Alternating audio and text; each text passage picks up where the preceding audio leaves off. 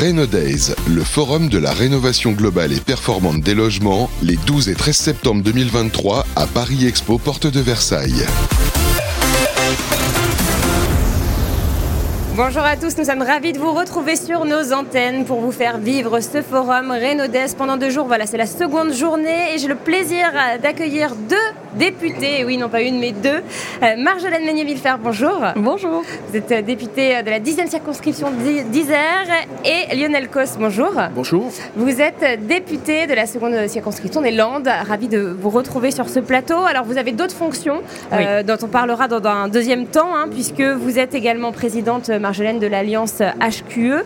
On va en, parler plus en détail tout à l'heure. Et Lionel Cos, vous êtes président du Conseil national de l'habitat. on va parler logement un petit peu après. Mais alors, j'ai envie de vous dire, euh, vous avez l'air euh, euh, de courir partout. Vos impressions sur ce salon Renaudès, sur ce forum? Écoutez, c'est très dynamique, très complet. Et je trouve qu'il y a un accueil vraiment très professionnel. C'est-à-dire que nous avons des échanges très constructifs. Avec les professionnels Avec, les professionnels, voilà. On est vraiment dans une démarche, je dirais, de, partage d'informations, de, construction aussi mais de l'avenir. Donc c'est vraiment euh, oui, un, salon, euh, je dirais, qui a un très très grand intérêt. En tout cas, je, devais partir il y a un petit moment. Oui, je, je précise que vous n'avez toujours pas déjeuné, il est 14h30. Voilà, et comme quoi, vous voyez, on a beaucoup à faire et je pense que ça va durer encore un petit moment. D'accord. Marjolaine, euh, vos impressions?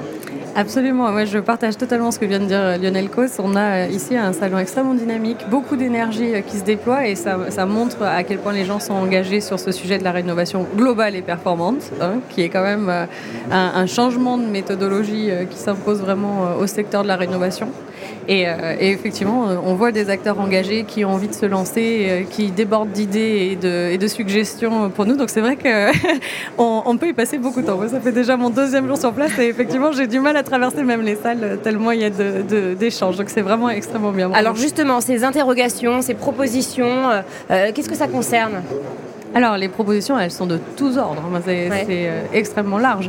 Euh, bon, je pour résumer euh, justement l'état d'esprit des professionnels face à cette rénovation énergétique. Alors, il y a deux choses. Il y a la mise en avant des, des solutions, innovations, technologies que les uns et les autres peuvent déployer pour montrer voilà, les, dernières avancées qu'ils ont faites dans leur, dans leur métier respectif, pour, voilà, qui peuvent contribuer à, aux enjeux qu'on poursuit tous. Donc, ça peut être ce biais comme ça produits, technologies, euh, approche euh, de système, mais c'est aussi euh, la, compréhension qu'il va falloir travailler tous ensemble et, et, avoir des, approches beaucoup plus coordonnées. Et c'est ça, je crois, qui est aujourd'hui à l'œuvre.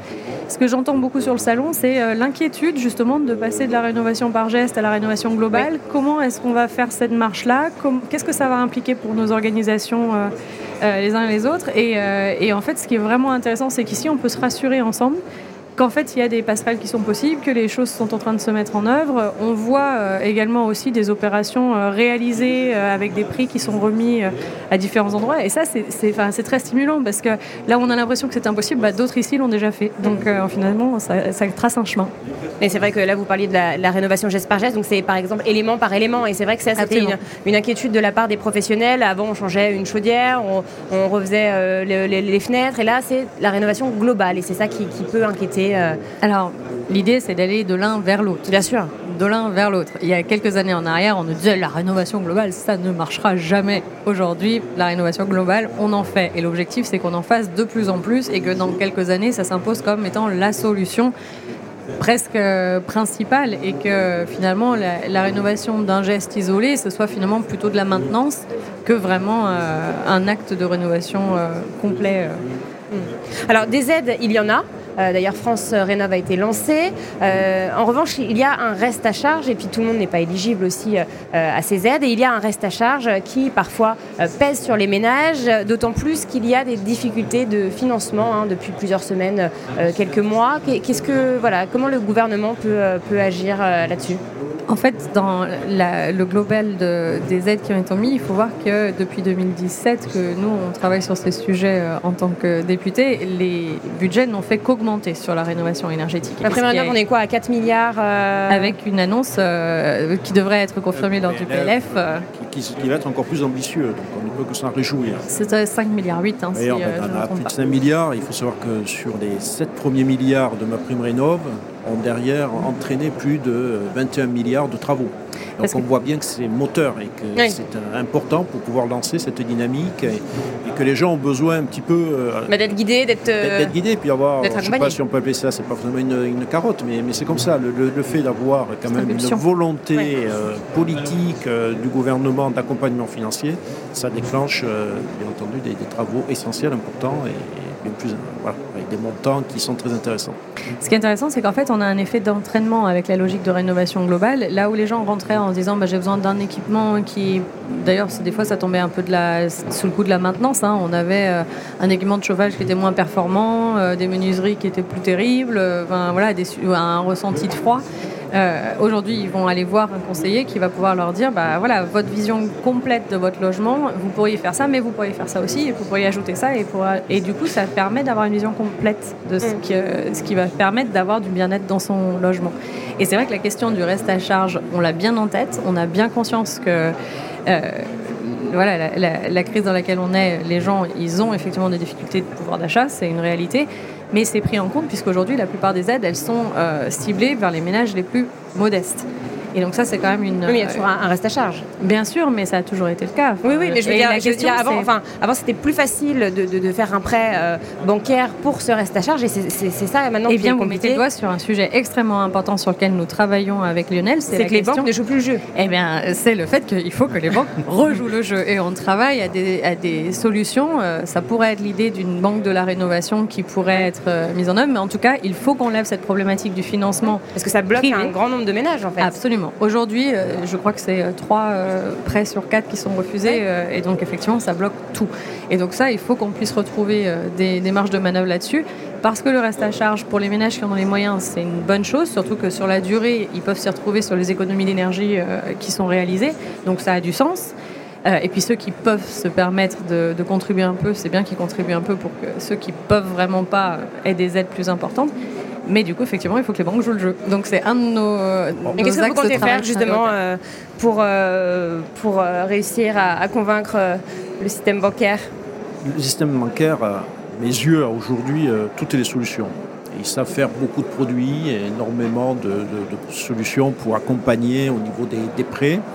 Alors, effectivement, comme disait Marjolaine, il y a, actuellement la solution d'une banque un peu unique qui serait un portail d'entrée qui permettrait peut-être un, peu plus spécialisé et d'être identifié comme justement un établissement qui aura la, solution en termes, en termes de prêt, donc pourquoi pas. Euh, mais je crois qu'il faut euh, qu'on construise ça, bien sûr, avec euh, les établissements bancaires, mais il faut qu'ils se mobilisent plus qu'aujourd'hui. En fait, l'idée, ce serait qu'ils aient bien une façade d'entrée, mais que derrière, ils soient bien distributeurs des aides quand même. Il faut qu'aujourd'hui, ce qu'on se pose la question, c'est est-ce qu'on a besoin pratiquement d'un interfacier entre le ménage et les banques? Est-ce que c'est trop complexe pour eux? C'est ça qu'on étudie avec, avec les banques. Alors, certaines banques nous disent bah non, on sait y aller en direct, on leur dit chiche. Et si on n'y arrive pas, nous, les parlementaires peuvent réfléchir aujourd'hui à des solutions de, financement plus massives. Il y a plusieurs propositions qui sont sur la table euh, du côté parlementaire. Euh, ça, c'est la mission d'information sur laquelle on est en train de travailler euh, avec d'autres. Donc pour le reste à charge, hein, toujours. Hein sur la question du financement. Et du coup, reste à charge, financement, oui. La question qu'on se pose, c'est est-ce que c'est euh, l'État qui, à la fin, doit faire euh, une, un, prêt euh, ou le garantir de manière beaucoup plus systématique? Est-ce que c'est les banques privées qui doivent jouer leur jeu? Est-ce que c'est des systèmes hybrides entre les deux? Mais en tout cas, on Donc, sur qui va reposer le, le, risque, entre guillemets? On ne peut pas avoir seul toutes les clés du système, mais aujourd'hui, on sait qu'on ne peut pas se permettre de continuer à avoir des gens qui n'ont pas accès à des moyens de financement. Donc, il y a énormément d'innovations qui sont, même de ce point de vue-là, mise en avant du Il y a des acteurs privés qui jouent le jeu, euh, notamment, alors nous on a reçu Brico Dépôt euh, qui, euh, qui, qui, propose à, ses clients, et même pas hein, aux personnes qui, viennent leur demander, parce que ce n'est même pas des clients, d'avancer les frais, donc d'avancer les aides en fait, de prendre en charge la partie qui sera remboursée par ma prime rénov parce que ça, met parfois du temps. Hein. D'ailleurs, il y a eu de nombreuses fraudes, donc ça a rallongé les délais. Parfois, c'est 6, 8 mois, 10 mois. Mm. Ce qui peut mettre d'ailleurs en péril les entreprises. Tout à fait, les petits, les petits entrepreneurs qui ont une petite trésorerie. D'ailleurs, il y en a qui refusent hein, maintenant de faire des rénovations globales. On en a reçu aussi sur, notre plateau à cause, de, à cause de ça, en fait, à cause du délai d'approvisionnement. Ils ne veulent plus en faire parce qu'ils ne peuvent pas, en fait, en, termes de trésorerie. et justement, donc Brico Dépôt a lancé une grosse campagne de communication. Ils vont avancer aux particuliers. ils vont prendre en charge donc ces aides en, attendant de les recevoir. Donc ça permet de débloquer un petit peu la situation. Après, encore une fois, il reste le, fameux reste à charge où, encore une fois, il faut trouver un financement. Donc c'est vrai qu'il y a mais une partie c'est que des solutions se mobilisent et ce qui est intéressant, c'est que les solutions ne viennent pas que d'un côté. On peut poser des, diagnostics, euh, voir là où il y a des points d'étranglement, mais ce qu'on voit aujourd'hui, c'est que les solutions elles viennent de tous les acteurs. Et donc, ce qui est vraiment intéressant, c'est bah, d'accueillir ce qui, ce qui ressort et de voir ce qui est pertinent et ce qu'on peut accompagner il faut mobiliser tout le monde, bien sûr. Quoi. On a ma prime rénov, on a les collectivités, il ne faut pas oublier qu'une certaines hein, apportent euh, des subventions. Et, et, là, je pense que ça, il y aura de plus en plus euh, d'argent aussi euh, de la part des collectivités parce qu'on a conscience aujourd'hui que lorsqu'on reçoit, moi j'ai été maire avant d'être député, euh, j'avais au CCS souvent des demandes de, paiement de factures d'électricité, enfin voilà, des diverses et variées parce que les gens ne pouvaient pas les, payer et finalement on a tout intérêt à ce qu'ils consomment moins plutôt que d'aller sur le, fait d'effacer des, factures. Donc on, a de quoi mobiliser beaucoup d'argent. Puis il y, a, tout le secteur de, la santé, on sait l'impact qu'il y a sur la santé aussi, le fait d'être dans des, logements euh, aujourd'hui euh, insalubres. Donc ce sont des, sujets qui sont bien identifiés, c'est pour ça qu'il faut accélérer, il faut aller vite. Euh, le reste à charge, on doit le travailler pour qu'il soit supportable.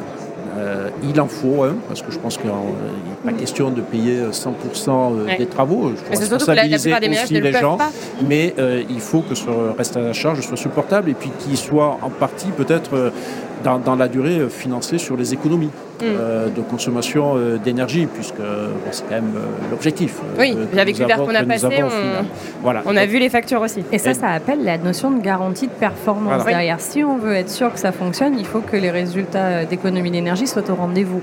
Donc ça, c'est vrai que ça appelle aussi et interpelle toute la, toute la filière. Il faut mm. qu'on ne soit pas simplement sur l'obligation de moyens, mais vraiment sur l'obligation de résultat. Un petit mot peut-être sur le calendrier du fameux DPE, diagnostic de performance énergétique pour les propriétaires bailleurs. Euh, clairement, il est intenable. Les professionnels de l'immobilier euh, ne, ne, cessent de le répéter. Est-ce qu'il y a des chances qu'il soit euh, décalé, ce calendrier? La problématique qu'on a sur ces sujets de rénovation depuis le début, c'est qu'on a des calendriers qui sont annoncés en général longtemps à l'avance. Et là, il était alors, certes, mais enfin, sur la question des audits, des obligations qui sont margées, nous, on en a parlé déjà depuis 2019. Hein. Euh, et, puis les logements insalubres, ça fait longtemps que c'est quand même aussi interdit. On les retrouve euh, là-dedans. Hein, oui, mais alors, attention, parce que dans les passoires euh, thermiques, à Paris, il y a plein de passoires thermiques G qui ne sont pas insalubres. Oui, mais il y en a, il y en a aussi. il faut savoir jusqu'où on va. Oui, parce que la différence entre les deux, c'est effectivement, ah vous avez des rongeurs en plus. Quoi, hein. mais bon, voilà, on en est là sur effectivement. Non, non, non, là, vous exagérez. On, peut retrouver ce genre de. Ça existe aussi. Et en fait, ce qui est vrai, et là où vous avez raison, c'est qu'aujourd'hui, avec le terme d'indécence énergétique, on a des gens qui sont absolument surpris, euh, propriétaires bailleurs, qui se disent Mais moi, je ne suis pas un Thénardier, euh, je ne suis pas euh, quelqu'un qui. respecte l'encadrement des ah loyers. et qui... découvre, il se dit Mais non, mais mon bien, il est très bien, regardez, les peintures sont nickel. les... Et en fait, on leur dit Oui, mais ça, en fait, c'est pas juste un, un, logement qui soit joli, il faut qu'il soit performant énergétiquement, parce que c'est notre responsabilité collective que d'avoir des logements qui soient performants, parce que des ménages qui sont dans un logement qui n'est pas performant, de deux choses une, soit ils surconsomment de l'énergie et d'un point de vue national, on se rend bien compte qu'on a besoin d'en consommer moins parce que sinon on boucle pas. Et, euh, et de l'autre côté, c'est des factures énergétiques qui pendent les ménages et qui les mettent dans des situations assez intenables. Donc Aujourd'hui, cette question d'indécence énergétique, elle vient bousculer euh, des propriétaires bailleurs. Moi, je comprends que ce soit un peu choquant qu'on les renvoie à, des choses qu'ils disent, mais je suis pas insalubre. Mais en même temps, il faut vraiment qu'on dise que ça n'est plus tenable aujourd'hui d'avoir des passoires thermiques. Une passoire thermique, c'est grave en fait. Et c'est pas, c'est pas grave parce que ma peinture elle est jolie et j'ai les moyens de payer mes. Mais le problème, c'est que ça va retirer un, grand nombre. Il y a 5 millions d'œufs de passoires thermiques. Ça va retirer 5 millions d'œufs euh, si les propriétaires ne peuvent pas faire euh, de travaux du, du marché de la location. On a encore un peu de temps devant nous pour atteindre les résultats. Et l'essentiel aujourd'hui, c'est de mettre toute notre énergie, pas à déplacer la deadline, mais à mettre toute notre énergie pour réussir à tenir la deadline. Oui, mais il faut, faut, faut que les propriétaires aient de l'argent aussi pour faire ces travaux. Il faut qu'ils aient des financements. Il faut qu'ils aient des financements. Il faut qu'on arrive à trouver les moyens d'eux. Et à un moment donné, on a plusieurs types de propriétaires. il n'y a que 10% de propriétaires bailleurs qui sont eux-mêmes pauvres. La plupart, enfin, vous avez une part très importante de bailleurs qui sont multipropriétaires non, la, plus, la plupart, la plus importante des propriétaires bailleurs ont un seul logement qu'ils louent et souvent c'est un complément de retraite parce qu'ils ont une toute petite retraite. Oui, mais vous avez, encore une fois, vous avez un volume important de multipropriétaires et vous avez une part de gens qui ont effectivement fait une opération qui dit euh, c'est comme ça que je vais assurer ma retraite. Donc pour chacun de ces cas, il faut qu'on ait des réponses adaptées. C'est ce que j'essaye de dire. Vous avez des aides pour les propriétaires bailleurs qui sont très modestes qui sont adaptées à leur situation. Il y a des situations pour les ménages qui ont fait des choix d'investissement qui aujourd'hui ne sont pas pendus, mais qui se retrouvent mis en cause dans leurs choix euh, Après, je, patrimoniaux. Je, vous arrête, je suis partie euh, à Nantes avec la FNAIM, on a, euh, on a rencontré des copropriétaires, on a rencontré des propriétaires bailleurs sur le terrain qui n'avaient qu'un appartement avec une toute petite mmh. retraite et malgré les aides, qui ne peuvent pas faire les travaux et qui sont coincés. Et en fait, ils ne savent pas comment ils vont faire. Et c'est des gens qui... La première responsabilité d'un propriétaire bailleur, c'est d'avoir un logement qui est correct pour les personnes qui y vivent. Parce que Leur logement, comme je vous l'ai dit, c'est correct c'est pas insalubre, c'est juste qu'en effet, c'était, enfin, ils savaient même pas. des charges énergétiques très élevées pour leurs enfin, pour leurs occupants quand même, qui eux n'ont pas les leviers pour faire les travaux eux-mêmes, parce qu'ils ne sont pas propriétaires. Donc c'est pour ça qu'il faut qu'on ait L'idée, c'est de, punir personne, vraiment. L'idée, c'est d'accompagner chacun de, ces ménages concernés par les travaux de rénovation, chacun dans les, dans les situations qui sont les leurs. Et on a des, briques de réponse pour chacun d'entre eux. Aujourd'hui, il ne faut pas être en défensif, il faut être à l'offensif sur ce dossier euh, et, aller chercher les solutions. Elles sont disponibles, il y a des gens sur les territoires pour les, accompagner. On essaye de lever les problèmes de financement. On voit la, dynamique qui se met en place, je crois que c'est ce qu'il faut regarder. Euh, après, on, aura des difficultés, on aura forcément des cas euh, qu'on ne pourra pas résoudre dans, les délais. On verra, on n'en est pas encore là. Aujourd'hui, on est sur une dynamique, il faut l'amplifier on en a parlé, les acteurs sont là, ils se mobilisent, il y a des solutions de financement de plus en plus, il y en a des nouvelles, vous nous en annoncez une, il y en a peut-être d'autres dans les jours, dans les semaines, dans les mois qui viennent. Donc notre objectif, c'est celui-là pour l'instant, pour nous aujourd'hui. mais vous comprenez que, couplé au, nombre de transactions qui baissent, aux biens mis en location qui baissent, euh, le retrait de, ces passeparts thermiques sur le marché, ça vient aggraver le, problème du logement en France. Nous, en avons conscience. Ce n'est pas encore le cas aujourd'hui, ce n'est pas encore confirmé d'après les données. Euh, aujourd'hui, euh, ce qu'il faut, c'est rester, c'est rester sur cette dynamique. Non, qu'il y ait une baisse de la construction, tout ça, on le sait. La situation du logement, on le sait. Mais pour la il y a une véritable dynamique. Elle est là. Il faut l'amplifier. Ne vous inquiétez pas, on aura le temps en 2024 de faire un point et de voir effectivement pour les situations qui euh, n'auraient pas été résolues, comment on les traite et quelles sont les réponses que l'on apporte. Mais aujourd'hui, je pense que c'est encore trop tôt. Et Alors, ça pourrait venir pas, mettre des, Ne vous inquiétez pas, je ne sais pas s'il est de bon augure, mais euh, en tout cas, c'est vrai que les chiffres sont là. Alors, moins 17% de biens en location. Là, on a, on a reçu un agent immobilier hier à Metz pour une annonce en location. Il y a 231, 231 candidatures. Il a dû couper les candidatures tellement il y en avait. Vous, savez 12% des étudiants ne peuvent pas se loger, on dû arrêter leurs études. On est entièrement d'accord là-dessus, mais on ne peut pas sortir ces chiffres sans faire une analyse. Je prends un peu de recul et faire une analyse globale. Aujourd'hui, on, a, on a une. Non, non, c'est pas forcément lié euh, au, F et au G, au fait qu'ils soient sortis la location. Vous avez sur la baisse de la location aujourd'hui euh, l'arrêt du Pinel, vous avez le Airbnb qui se développe sur ces... Voilà, il y, a beaucoup de choses. mais, ça ne va, va pas Non, mais là, vous nous parlez euh, du... Oui, oui, parce que je vous dis, c'est déjà dramatique, mais en plus, avec ce calendrier, ça va encore... C'est pour ça que je vous dis qu'en 2024, on regardera, en 2024, avec le gouvernement, comptez sur nous, pour voir quels sont les objectifs que l'on doit se fixer pour pouvoir continuer sur cette dynamique et faire en sorte, bien entendu, qu'il n'y ait pas 400 000 logements qui sortent de la location. Ce n'est pas notre objectif. Ce n'est pas l'objectif du gouvernement. Donc on apportera des réponses. Et, pour compléter ça, c'est on est tous les deux présents sur le salon pour être justement en contact direct avec les acteurs, pour échanger avec eux, pour trouver les solutions. Mais ce qui est certain, et moi je rejoins absolument Lionel Cos là-dessus, c'est que il est trop tôt pour travailler sur le repousser les limites. Ça fait, ça fait un certain temps quand même, hein, depuis 2015 euh, qu'on a un objectif d'éradication des passoires. 2015, on est pratiquement 10 ans plus tard. Et en fait, si on ne met pas de contraintes, si on ne met pas une forme de pression dans, la machine, en fait, la réalité, c'est qu'il ne s'est pas passé grand-chose sur le sujet. Donc aujourd'hui, on n'a plus le choix. Et ce n'est pas une question euh, de choix euh, ni d'individus, de, parlementaires qui inventeraient comment on va faire, on va embêter les Français ce matin, on ne se réveille pas avec ça dans la tête. La question, c'est qu'on a un objectif final euh, qui est que les gens vivent bien dans leur logement, ils ont tous droit de bien vivre dans leur logement, ils ont tous le droit à avoir des logements où les charges énergétiques ne les étranglent pas euh, tous les jours, parce que ça c'est dramatique, c'est vraiment dramatique. Et de l'autre côté, on a des enjeux climatiques euh, et énergétiques extrêmement forts dans les années qui sont devant nous, et là personne ne les remet en cause. Personne ne les remet en question. Et la question, c'est que passoire thermique n'est que la première marche de hmm. tout un escalier. L'objectif d'ici à 2050, c'est de traiter l'ensemble du parc bâti français pour qu'il atteigne le niveau bâtiment basse consommation en moyenne.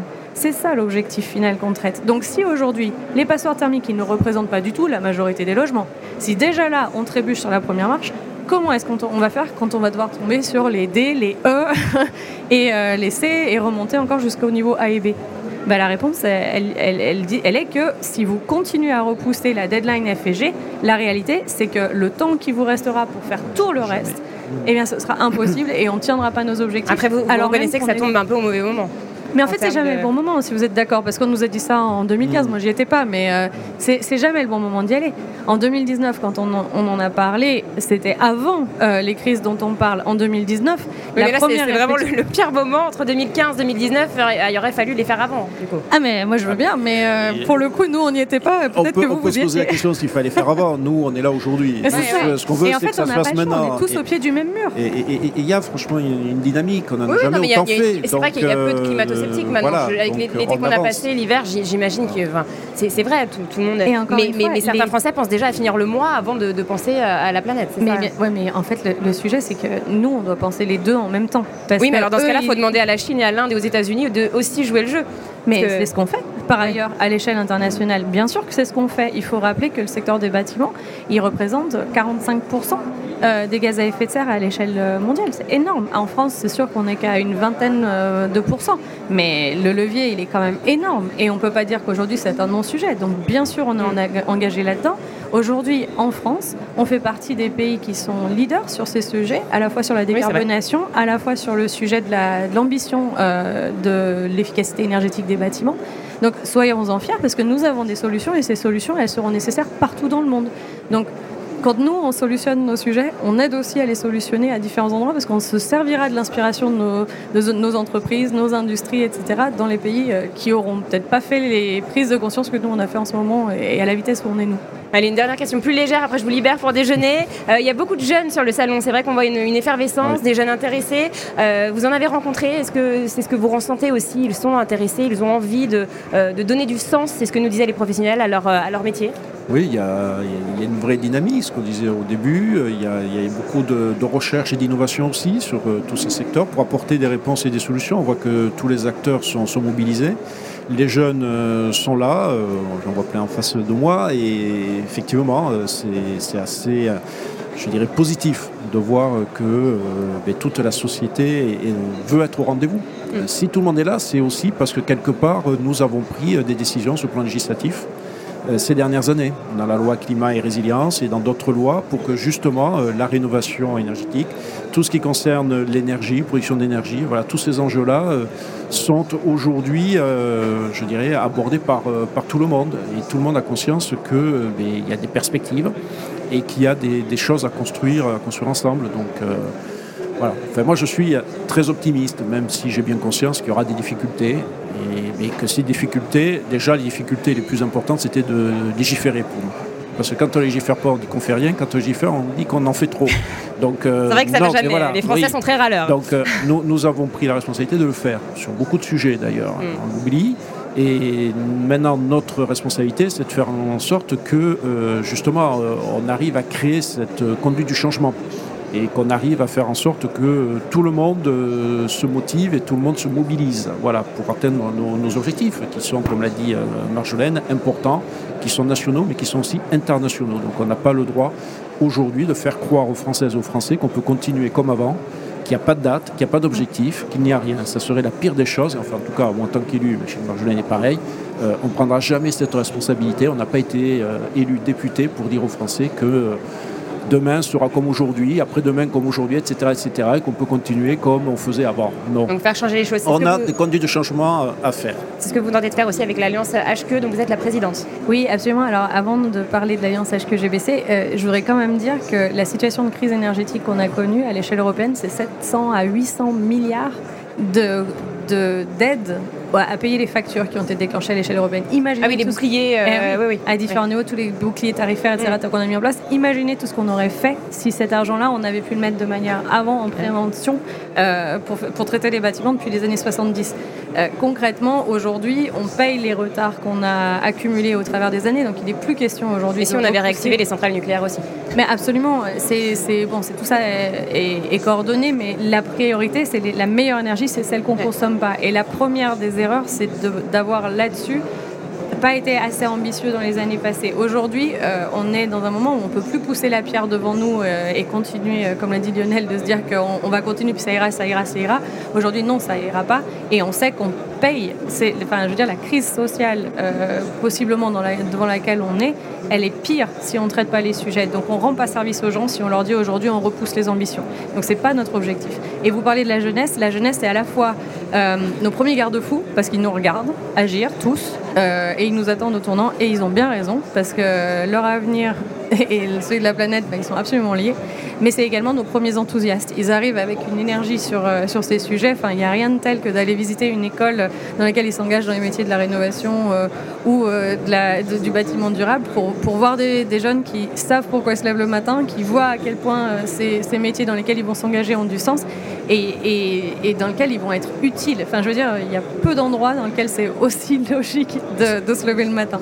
Ça bouge très vite et beaucoup. Il y a beaucoup d'innovation, beaucoup de recherche, beaucoup de choses à construire. Donc, je pense que c'est ça qui, qui tire les jeunes aussi. Hein. C'est vrai, que ça, vrai que ça tiraille. On ne va mm. pas dire que c'est simple, mais c'est essentiel. Et en même temps, c'est un tel défi, c'est un challenge tellement incroyable qu'en même temps, il y a énormément de plaisir à avoir dans cette période-là, et énormément d'opportunités aussi à saisir. Allez, un dernier mot sur l'Alliance HQE, et après je libère. GBC, euh, donc c'est une association d'utilité publique qui euh, réunit euh, les organisations professionnelles dans la transition environnementale, dans leurs engagements. Donc leur idée à cet endroit-là, c'est de voir comment ils peuvent aller plus loin sur tous les sujets qui nous préoccupent, voir comment ils peuvent être à l'avant-garde des bonnes pratiques et les rendre accessibles à, tous ensuite euh, dans un deuxième temps. C'est principalement ça l'alliance HQGBC.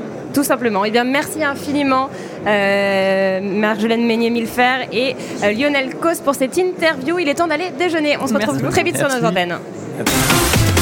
Days, le forum de la rénovation globale et performante des logements, les 12 et 13 septembre 2023 à Paris Expo, porte de Versailles.